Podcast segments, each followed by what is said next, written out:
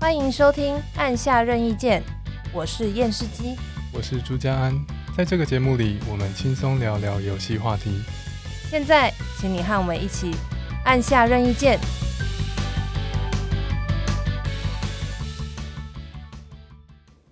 Hello，验视机，Hello，大家，Hello，朱家安。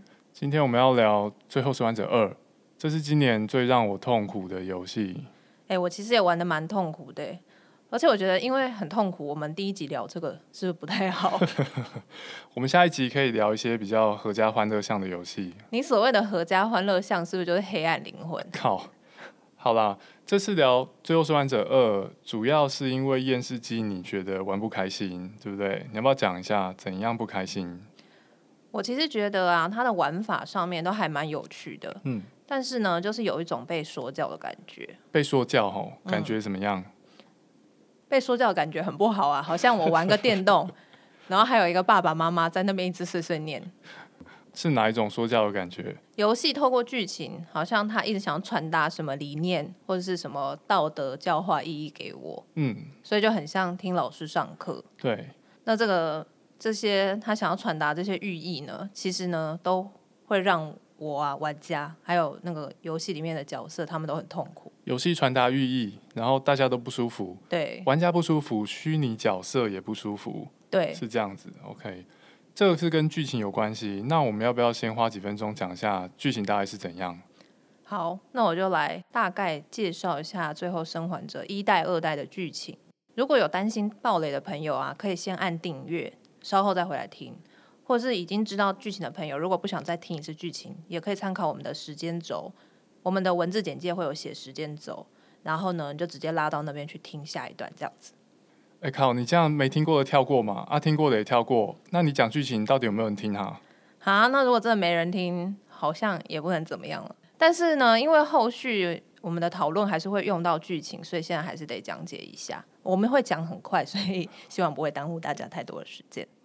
OK，那我现在就要开始讲喽。嗯最后生还者一代的背景是人类的世界被真菌感染，然后很多人就变成了丧尸。丧尸，哎，丧尸这个词真的很难讲。丧尸这个词不是好词，讲 zombie 都还比较好发音。真的，不然我讲僵尸好，这样好像比较容易。好，总之主角乔尔他是一个五十岁左右的大叔，然后他在被政府军控制的一个隔离区里面做一些走私的勾当。好，隔离区嘛。就是说外面都是僵尸啊，安全活人是隔离在里面。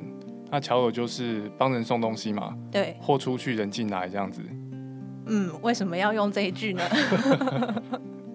我尽量让我们节目沾染一些真实的政治的气息。好的，对。那乔尔因为平常帮人家走私东西嘛，嗯，那有一天他就受到了反抗军的委托，嗯，要走私一个小女孩。这个小女孩叫做艾丽。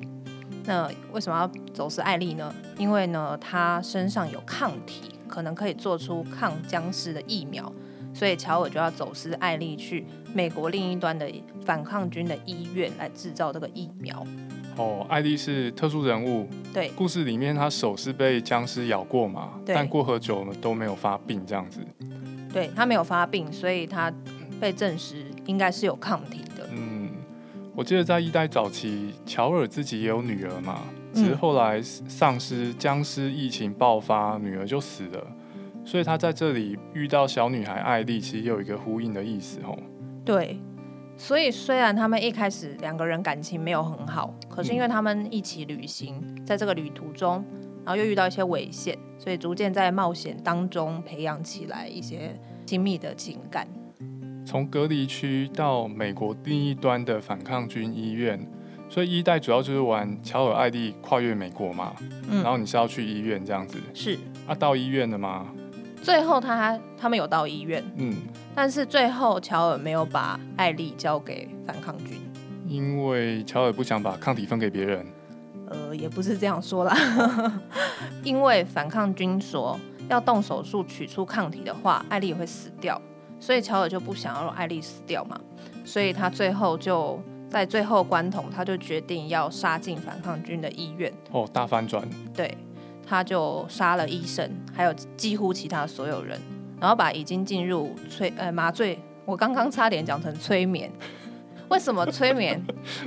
真的很像啊。催眠跟麻醉是不是有一种关联性？真的很像。好，总之乔尔杀了所有人，然后救艾丽。对，乔尔之前失去女儿嘛，所以现在玩家应该会想到，就是两个女儿对照的这个情况，失去一个不要失去另外一个。对，所以乔尔最后就冲进手术室。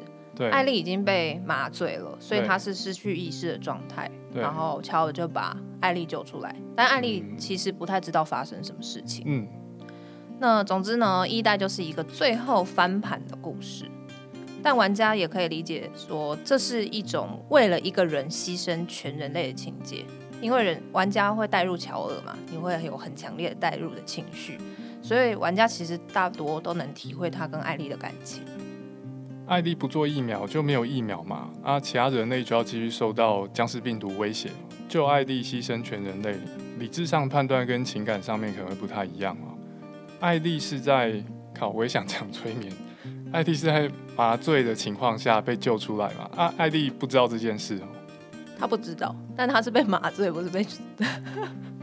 不知道为什么一直很想讲催眠呢？好呗，这会不会只有我们两个觉得好笑？有可能，没关系，我把它剪掉。大家忍耐一下。好，所以艾丽因为她被麻醉，所以她不知道，就是她不知道发生什么事，她不晓得乔尔冲进来然后杀了很多人之类的。对。那乔尔后来是骗他说，他到医院之后发现，其实有很多人都跟艾丽一样有抗体，但是医生没有办法做出疫苗，所以他就带艾丽走了。哦，撒了一个谎，不要让艾丽太内疚吧，我想。对，所以在一代里面呢，艾丽是不知道真相的，她、嗯、以为她真的没有办法做成疫苗。但是呢，在二代的故事里面，艾丽就慢慢开始了解到，哦，原来当时乔是有骗她的，嗯，所以他知道真相之后，就逐渐开始疏远乔尔。疏远乔尔，因为艾丽觉得有罪恶感吗？因为艾丽觉得乔尔不应该替他做决定，嗯、当然也一定有罪恶感啦。而且呢，当时乔尔是把医生杀死了嘛？后来发现那个医生是唯一会做疫苗的人哦，关键技术人。对，所以如果医生死掉的话，艾丽就就也没办法做疫苗啊。即使他现在愿意牺牲自己，也没办法做了。有抗体，但没办法做成疫苗。嗯，所以乔尔在一代他救艾丽，也杀掉医生，这个关键人物其实也造就二代主要剧情，对不对？有些动机从这边出来的。对啊，所以如果我们说一代是接受委托，最后背叛的故事，那二代就是二代就是大家轮流报复对方嘛，你报复我我，报复你。对，二代开头乔尔就被一个叫艾比的女人杀死了。艾比名字跟艾迪很像，但是不同人。对，其实有时候会讲错，所以我接下来要开始小心点。艾比，艾比是当初做那个疫苗的反抗军医生，他的女儿。嗯，那他年纪比艾莉稍微大一点。哦，所以乔尔杀他爸的时候，艾比早就出生了嘛，已经蛮大的。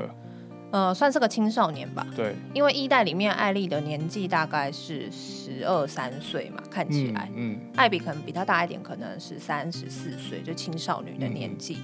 嗯，那当时乔尔就杀了他爸爸嘛，还杀了一堆他们的伙伴。嗯那这个就对他造成很大的冲击。从此之后呢，他就拼命的锻炼自己，把自己练超壮，因为他也想要复仇。艾比锻炼自己这件事情，大家都很有感诶。在二代的人物当中，体型最令人印象深刻的大概就艾比嘛。艾比比稍微壮硕男性都还要壮硕。总之，艾比在二代杀了乔尔。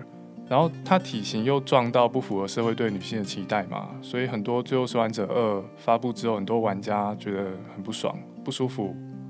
对，然后还产生了蛮多我觉得蛮难听的字眼字眼啦，然后也因此有一些讨论，网络上还蛮多论战。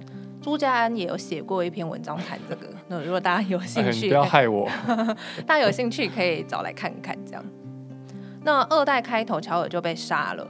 艾丽因为看到乔尔被杀，她当然心心中很愤怒。虽然他们有点疏远，但对她来讲，乔尔还是很重要的。嗯、所以她就跟一些伙伴上路去为乔尔报仇。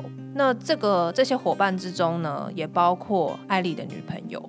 所以一伙人去了，他们最后有成功吗？呃，不算有，他们有成功的杀掉一些人，但是艾比他们一直没有追踪到。嗯、应该说他们有追踪到艾比的位置，但是没有遇到艾比了。嗯。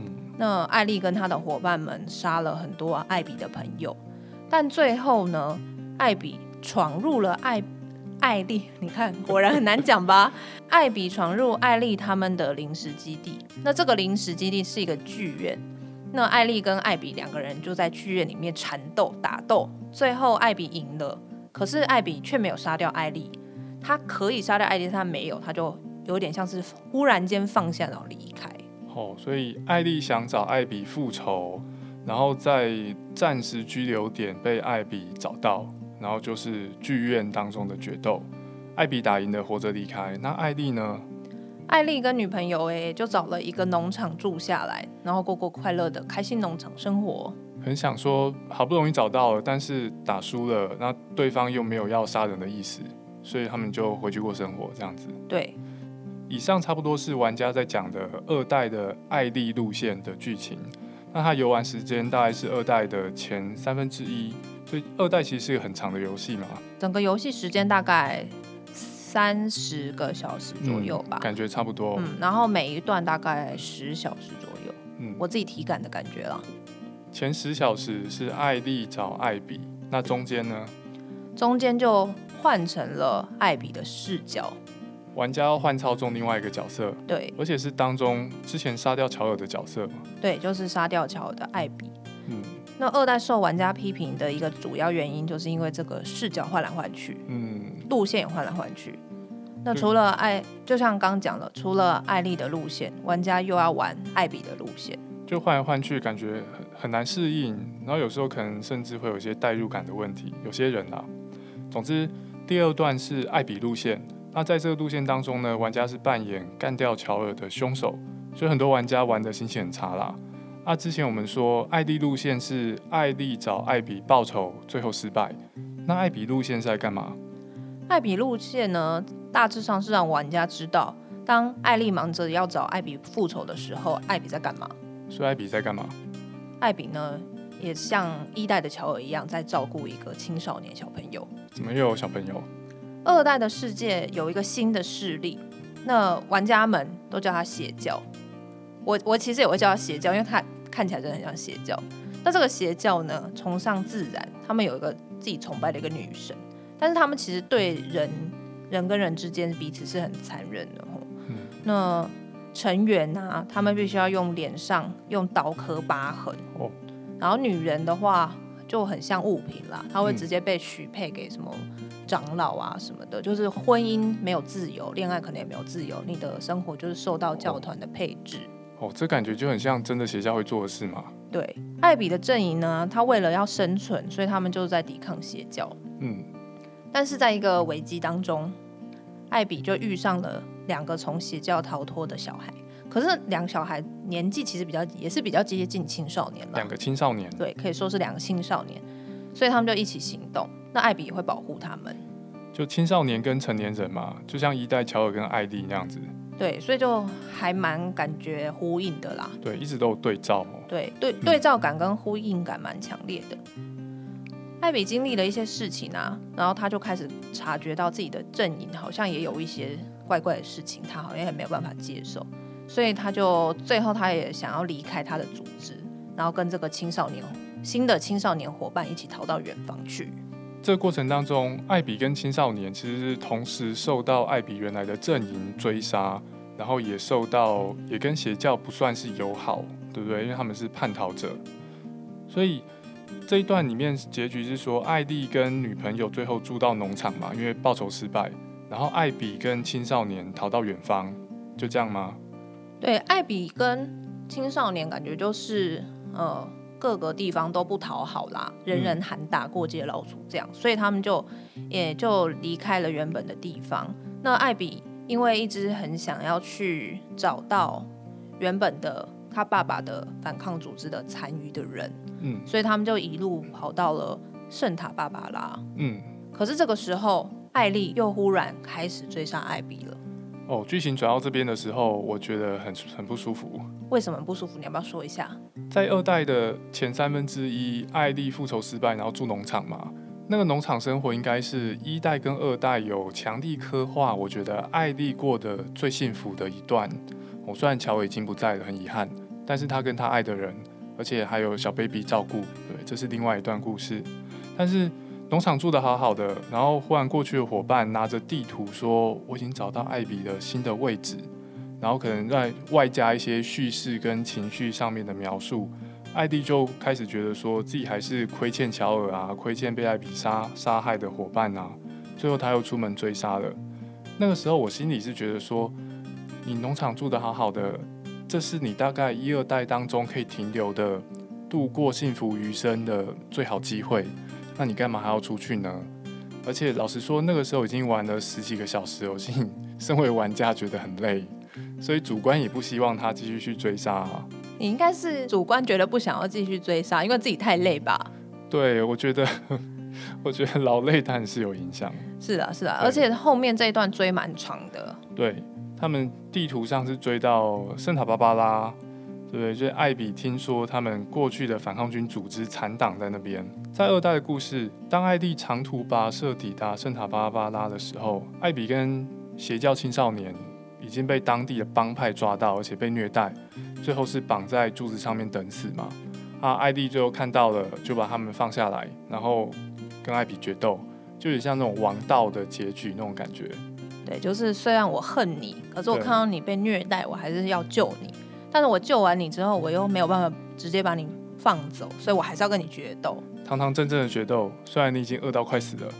对啊，所以其实也没有很堂正哦。但是他也没其他选择啦。对了对了，总不能把他带回家，然后喂养他一阵。先喂饱，喂到以往的肌肉量。对，然后再打。对，好，总之这次的死斗的结局就跟上一次在剧院是相反的，因为这次艾莉打赢了。嗯。对。然后他，但是他跟之前艾比一样。他虽然打赢了，可是，在最后关头，他又放弃杀对方，嗯，然后让艾比和这个青少青少年离开。这个也是一个对照嘛，两、嗯、次死斗都是打赢的，放弃杀对方。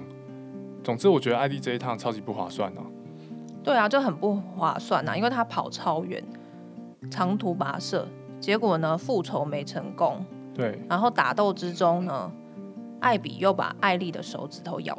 咬断了两根，哦，所以他还断了两只手指。嗯，然后等到艾丽回到农场的时候，哎，女朋友啊，还有小孩啊都不见了，已经人去楼空。嗯。所以呢，他既失去了家人，他又失去了手指。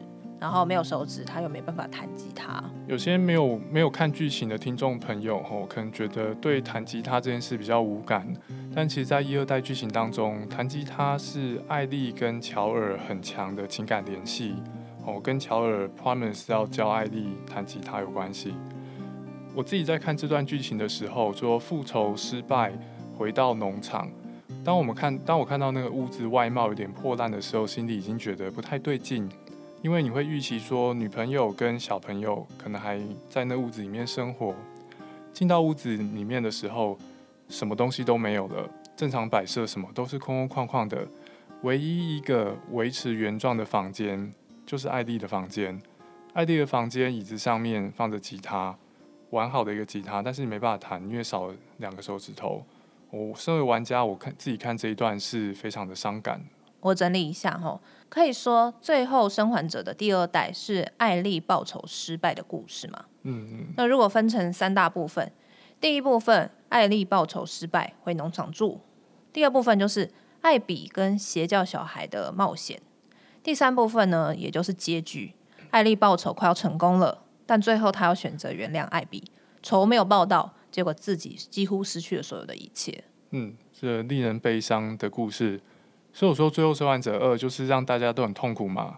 里面几乎每个角色都没好下场，不管角色出发的动机你认不认同，最后都痛苦。然后玩家也很痛苦，云玩家也很痛苦。对这游戏毫不了解，只看其他玩家抱怨的人也觉得很痛苦。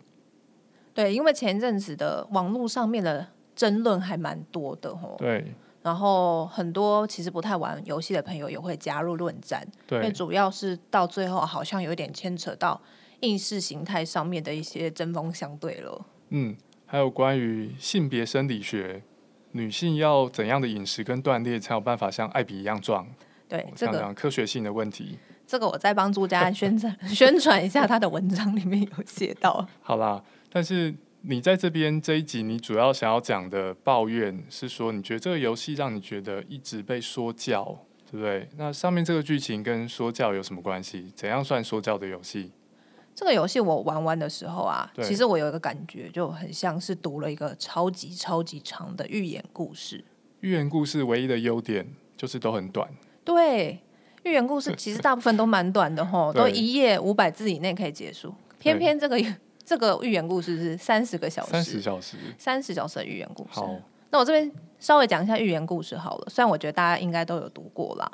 例如说，《放羊的孩子》就是一个蛮有名的寓言故事。哦，你要不要讲一下，考考你？考，寓言故事小学堂。嗯，好，开始了。放羊的孩子吼，就是他一直骗村民说大野狼要来吃羊嘛，啊，骗了一两次，村民一开始很热心来帮他，后来发现说干你就是撒谎嘛，所以不来了。就到最后大野狼真的来了，然后村民没有来，羊被吃光。寓言故事就是透过一些叙事跟事件告诉我们，如果你做坏事会有坏下场嘛，做好事好下场，做坏事坏下场。这边就是说，说谎是坏事，你太常说谎，没有人要帮你，羊会被吃光光。对，所以它其实通常都很简单，它情节上面都还蛮单纯的。嗯、有一个人做了好事，然后他最后结局很好；或有一个人做了坏事，最后结局很不好。嗯，所以他传达寓意的很常见的方法，就是透过惩罚角色，要么就是奖励角色嘛。哦，惩罚跟奖励是寓言故事常见的机制，这样。对，嗯、像放羊的孩子叫人家不要说谎。对。那因为说谎，所以最后羊就被吃掉嘛。所以就就是有一个直线推论的这个过程。寓言故事的寓意通常都会有道德教育的意味。寓意这个字在英文里面叫做 moral，那 moral 其实就是道德。我们可以理解为。寓言故事其实它就是要教人道德啦。哦，其实同个字，不过这种用奖励跟惩罚来教道德，我一直觉得有有点太功利吼，好像是说这故事教你为什么你要做道德的事情呢？因为这样才会有好下场。但是假设我是放羊的小孩，我在那故事里面，我太常说谎被村民识破，所以最后羊被吃光了。我如果真的要反省，我不见得是反省说我不该说谎，而是我反省说。既然我要说谎，我应该要说的好一点，不应该说的那么烂，被识破。对，所以寓言故事在教导读者啊或受众一些道理的时候，它的推论其实是很直线的，比较没有什么讨讨论的空间。嗯，那就其实蛮像我玩《最后生还者》的感想。哦，嗯，整个游戏有三十小时的这个通关流程，可是我自己感觉到，它其实这三十小时的通关流程只是想要教我一个道理，就是人不要复仇。嗯，因为去复仇的人都没好下场嘛。嗯那选择放下仇恨，不复仇人，例如说艾比，他比较早就决定他不要复仇了。嗯，那他最后感觉上是下场比较好的，因为他至少还有一个邪教的小朋友伙伴。嗯，可是对照之下，艾莉不断失去了家人，还失去了手指，所以艾莉的结果其实是更惨的。嗯，所以呢，我就觉得这个《最后生还者二》，我就会想要把它定义为是一个预言型的游戏。寓言型的游戏，对，所以你说这个游戏是三 D 动作逆中战斗预言型游戏，对，那啊，我们第一第一次录 Podcast 就发明一个新的游戏类型。我希望用这个我发明的这个新的名词去描述我对这个游戏的感觉啦。嗯，因为我觉得如果只是之前我们呃，无论是网络上或者说很多人对于这个游戏的讨论比较聚焦在，例如说角色塑造啊，就像刚刚讲的艾比的肌肉量之类这这种问题。嗯，可是对我来讲。更让我感到困扰的是，他不断的一直对我说教。嗯，那这说教的感觉已经强烈到我觉得我几乎是读了一个寓言故事了，所以我才想要给他下一个标签，就是你就是一个寓言型的游戏。嗯，有时候讨论也是确实需要造新的词汇啦，来聚焦一些大家有兴趣的方向。那你觉得《最后生还者二》这个游戏主要的寓意是什么？想传达给你什么？寓意，如果我用一句话来讲的话，就是复仇没有意义。它当中也有提到一些杀人没有意义这样子的感觉，但是我觉得复仇没有意义，应该是这个游戏最想要传达的。反复仇也反杀人。我玩这个游戏，其实心里也会有这种感觉。有时候我进行一些战斗的时候，心里不是很舒服，好像宁可别杀这些人。我常常想说，这个关卡如果我可以不杀人，我我就能过，那会是蛮好的事情。对，所以他其实除了叫你不要复仇之外，我觉得也是有不断的暗示杀人其实是不好的。可是我觉得这也是蛮微妙，因为游戏它又是一个动作逆中动作游戏。那在逆中动作游戏里面，你要去传达不要杀人这个理念，其实我觉得觉得有一点矛盾。除非说游戏机制设计的很好啦，可以完全的符合这个理念。对，战斗游戏不杀人，太阳饼没有太阳，对，这种感觉就蛮怪。不过这个呃，这个比较不是我们今天想要讨论的主题，我先把它拉回来。嗯，我觉得《最终生还者二代》啊，它它在于讨论的空间上面，确实是比一代小很多。例如说，我在一代全破的时候，嗯，我们都会不断的想，玩家啦，很多玩家像我，都会一直不断的在想说，如果我是乔尔，我会怎么做？我会不会救艾莉呢？因为艾莉对我来讲是很重要的，情感上面很重要的。哦、嗯。可是我救了艾莉，我是不是就害到全人类？嗯。所以我觉得他这边是有一个道德的一个呃，算是争议吗？你是专家？觉得一代有保留道德争议，我我会这样说，我会说一代在叙事上面是铺成了一个乔尔牺牲其他人救艾莉的结局，但是你不并不会从这个结局感受到制作组想要让你觉得这样做是对的。你会感受到说，制作组告诉你说，好，这事情就是发生的，啊，它是对的还是错的呢？玩家可以自己判断。这是有一点像电车吗？电车难题。对，是有哲学上面一个很经典的电车难题。一一个车子撞到，呃，有一一条铁轨分叉两端嘛。对。一端是一个人会死掉，另外一端是五个人会死掉吗？是这样吗？还以为在打电动，其实是伦理学期末考。对，就、嗯、一代是这种感觉。一一代就是，呃，你救一个人，或是你救全世界嘛。那其实我我自己玩，我觉得有点像那个电车啦。对。但是它的好处就是，我们如果，呃，如果我今天是一个学生在写伦理学，真的在写伦理学的考卷，然后写电车难题的话，嗯、我觉得我好像也不会被别人评断说我我不管我是选哪一个，我这个人的道德有没有问题。嗯，对，所以玩家在玩一代的时候，其实有也有这个感觉，就是乔尔虽然选择了艾丽，可是你不会觉得游戏或是谁在指责你说你不应该选艾丽。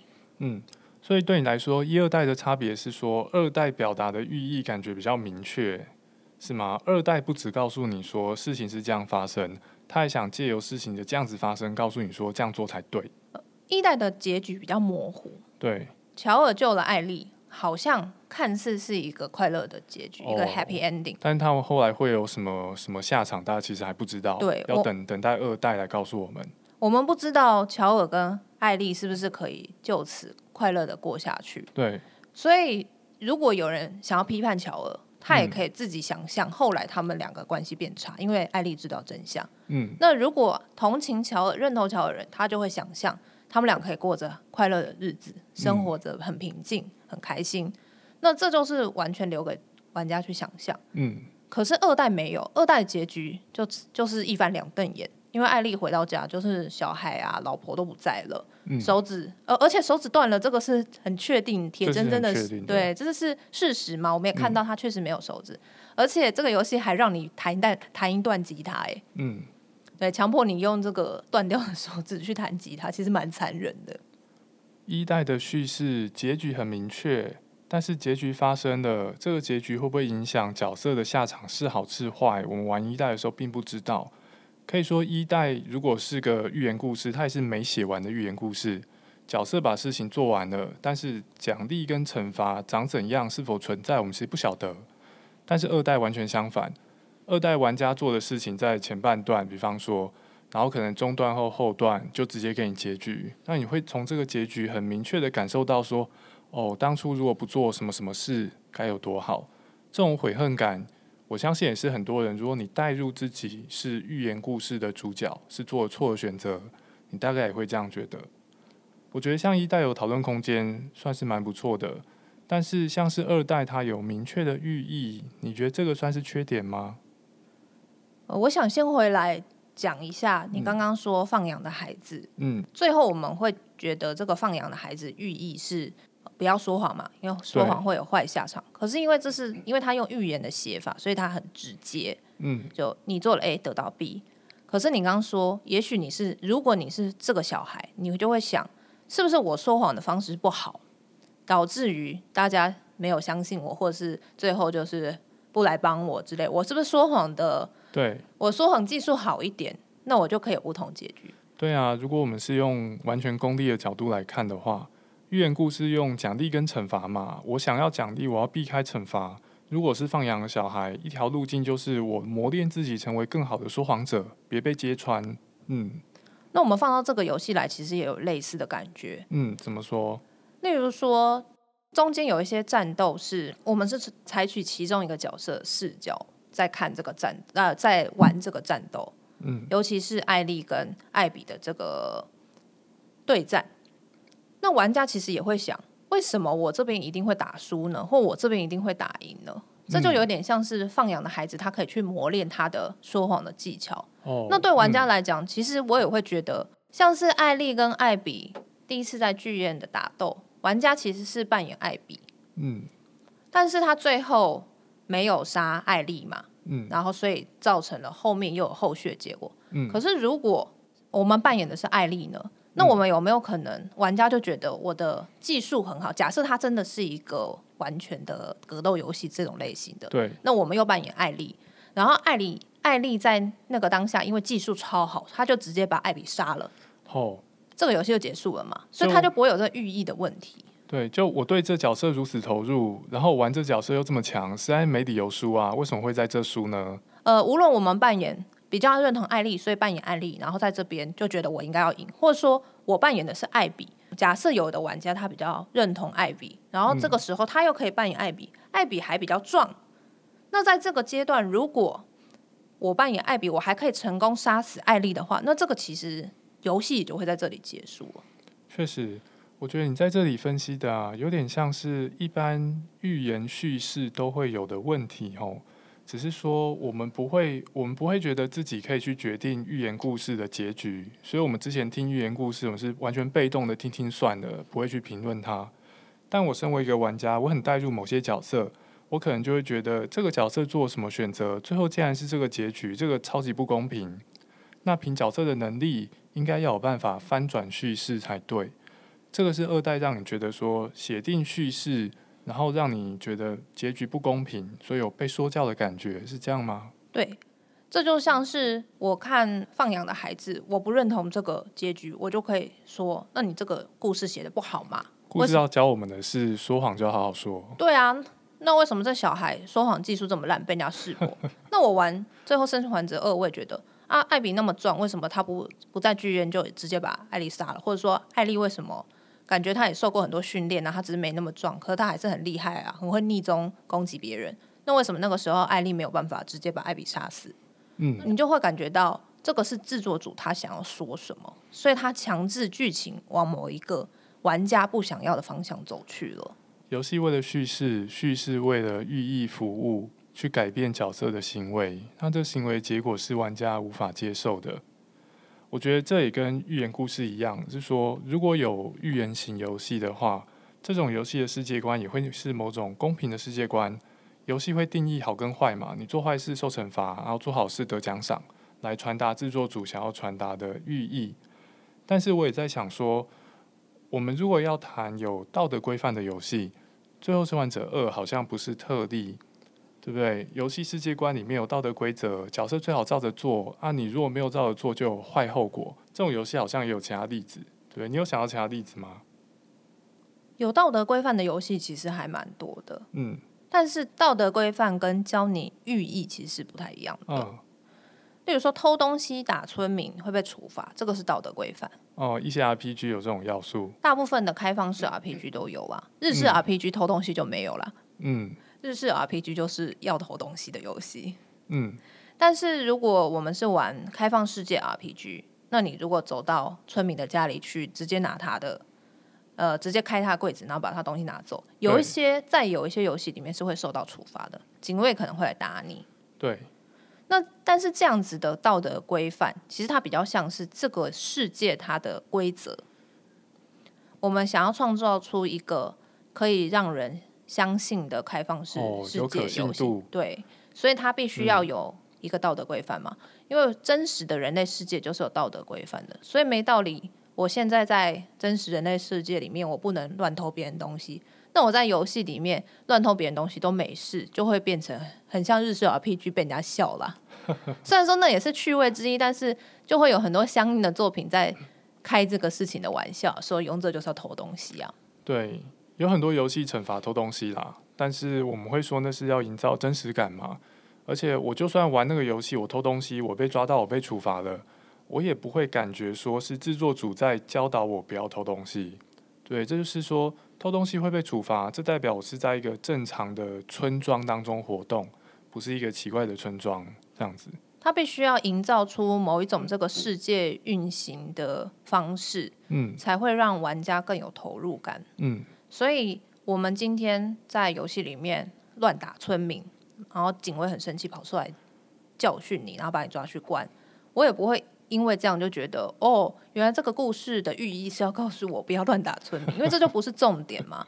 它这只是建构这个游戏世界的一个环节。我觉得你前面分析还蛮对的，就是说大部分 RPG 偷窃被处罚，它不是为了传达寓意啊，是为了传递真实感。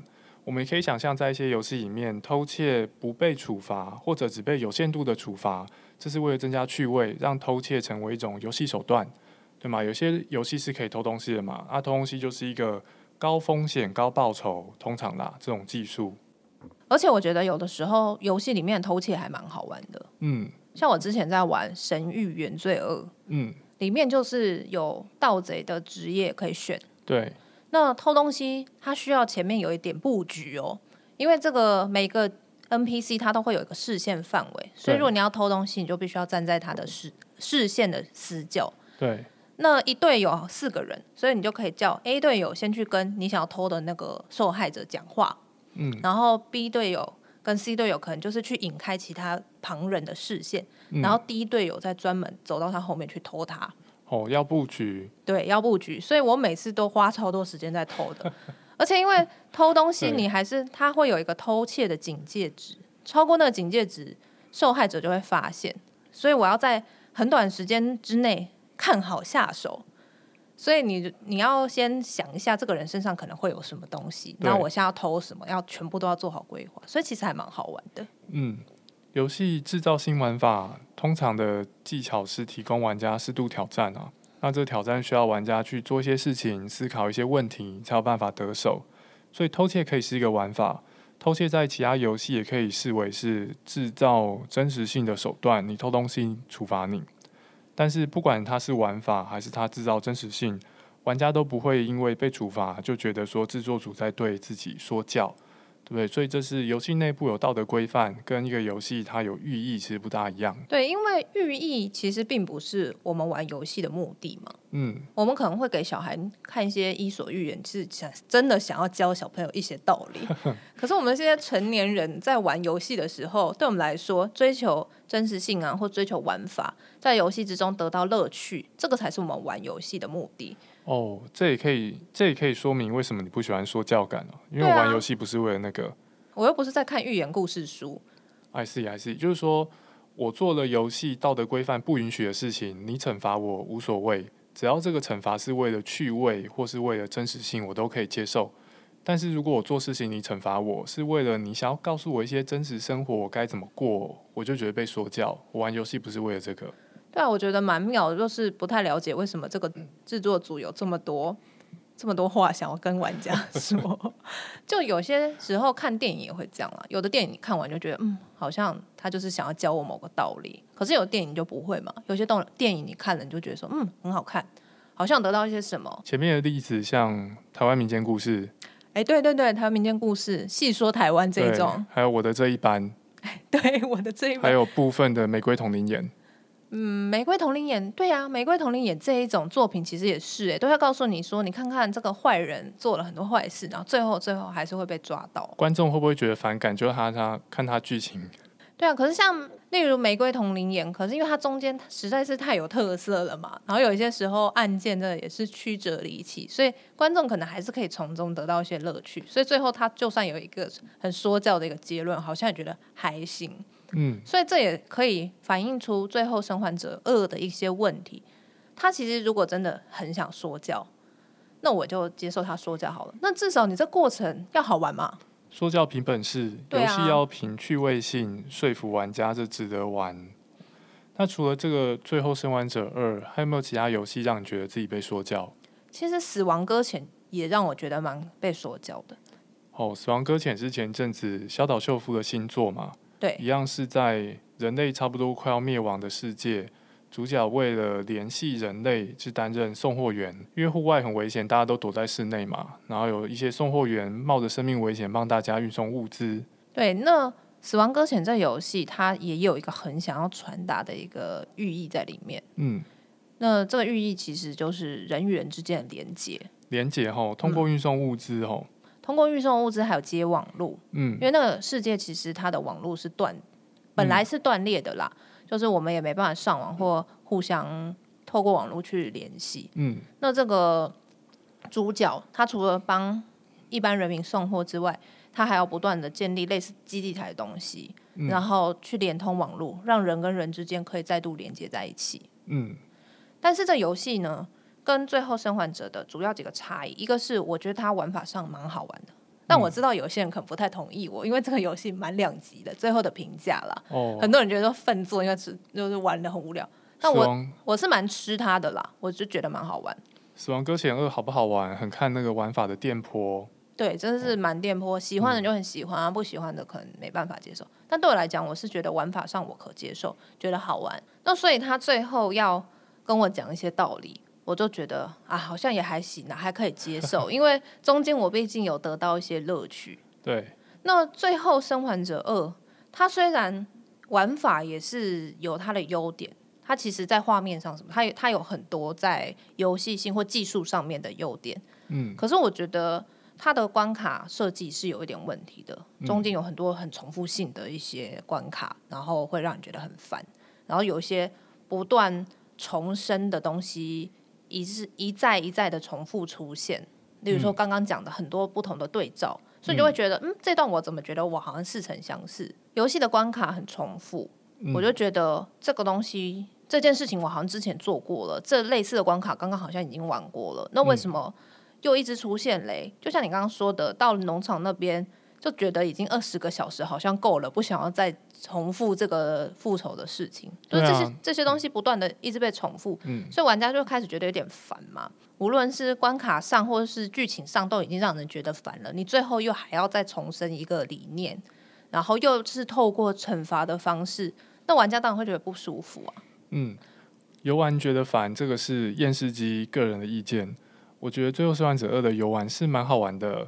只是，就算它这么好玩，我也不想连玩三十个小时。对，我个人是觉得有一点烦，但是其实我一开始的感觉跟朱家还蛮像，就是我一开始玩前面十个小时也是觉得蛮好玩，但是就是再怎么好玩，确实是啊，你如果同样东西一直出现，然后你不不断的不断的重复做类似的事情，就还是会觉得嗯，好像希望有点变化这样。对啊，这就是关卡设计跟有没有新要素可以撑完那三十小时的流程。这样看起来，假设制作组做这三十三十个小时，然后很多转折的叙事，真的主要是为了讲寓意的话，我觉得他们好像真的为了寓意牺牲很多东西。诶，他们为了讲东西，让玩家重复类似要素的战斗，竟然就打三十个小时。然后我们是学到说杀戮不好，一路都在杀人这样子。游戏的场景对游玩的体验其实也蛮重要的。嗯，那这个游戏它为了要让我们从艾比的角度跟艾丽的角度去看同样发生的事情，所以导致我们的场景就有点被线索在同一个地方了。嗯、因为我们用艾丽去追追踪艾比，然后再用艾比去演当艾丽在追踪他的时候，艾比发生的事情。所以其实场景就变一样了，这个地点空间上面就会被线索在一个很类似的地方。不就比较不像我们在玩《最后生还者一代》的时候，是一个跨越美国之旅。嗯，他看到了很多不同的地景，他有很多不同的场景、嗯、不同的建筑物，然后还有春夏秋冬四季的分别。所以在我游玩的感受上，我就觉得变化比较多。嗯，可是第二代他把整个剧情几乎都限缩在。呃，前半部是限缩在三天之内，诶，三天还是四天之内？嗯，但是无论是几天，总之呢，这个空间上面是非常非常局限的，就是在发生在西雅图这个地方，后面才到了有农场一点点，然后圣塔芭芭拉。嗯，可是其实你主主要三分之二的游玩时间都是在同一个城市，我就觉得有一点可惜了。三十小时的游玩流程需要够多的关卡多样性。才能让玩家撑下去吼。一般都是这样啊，我觉得已经做到，嗯，三十小时，我觉得是确实是需要多一点场景的。嗯，但我也在想说，会不会是因为技术上面，因为他们的建那个场景的建制真的是很细嘛？如果大家有看过一些游玩画面，是真的很漂亮、很精致、很美。所以我想说，是不是因为太精致了，所以他可能没办法做很多地方？这也是蛮有可能的啦。那我们现在再回来讲《死亡搁浅》的说教。死亡搁浅呢，呃，他最后还是很说教，可是他的说教方式比较是透过角色不断的用他的对白来告诉你，里面就有一些角色他会不断的告诉主角，你就是要连接大家，连接是很重要的啊，然后大家都应该连在连接在一起啊，人类要连接在一起才会幸福，所以他变成他好像不是用剧情或是。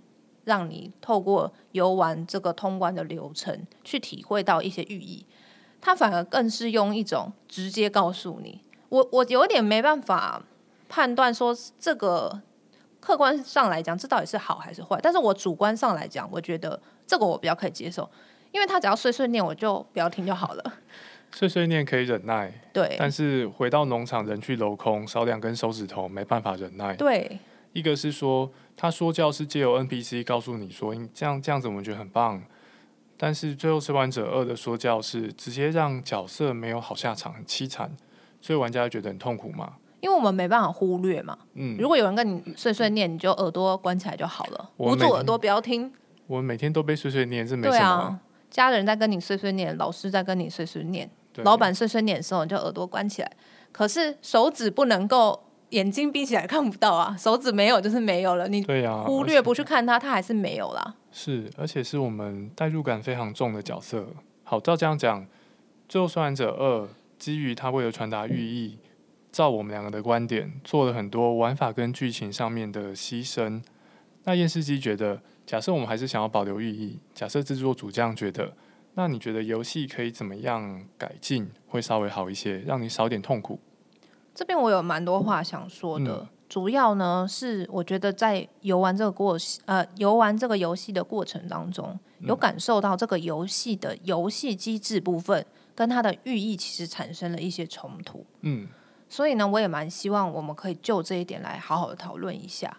但是因为今天时间比较差不多了，所以我想说，是不是我们下一集就用完整的一集来讨论游戏中寓意跟游戏机制的冲突？要会造成什么样的后果？那我们要怎么解决？这样子，所以，我们下一集还是没有要讨论合家欢乐的游戏吗？反正对你来讲，合家欢乐就是魂魂系列嘛。好了，最后生还者二下集我们继续聊。那今天内容大致就到这边吼，感谢大家的收听。下周我们聊最后生还者二，主要会讨论机制跟寓意的冲突，以及可以怎么改善。如果你喜欢我们的讨论，记得帮我们按下订阅哦。如果有任何想对我们说的话，可以在简介里面找到我们的信箱，或是到 Facebook 的按下任意键粉丝团。那我们下礼拜就再见喽，拜拜，拜拜。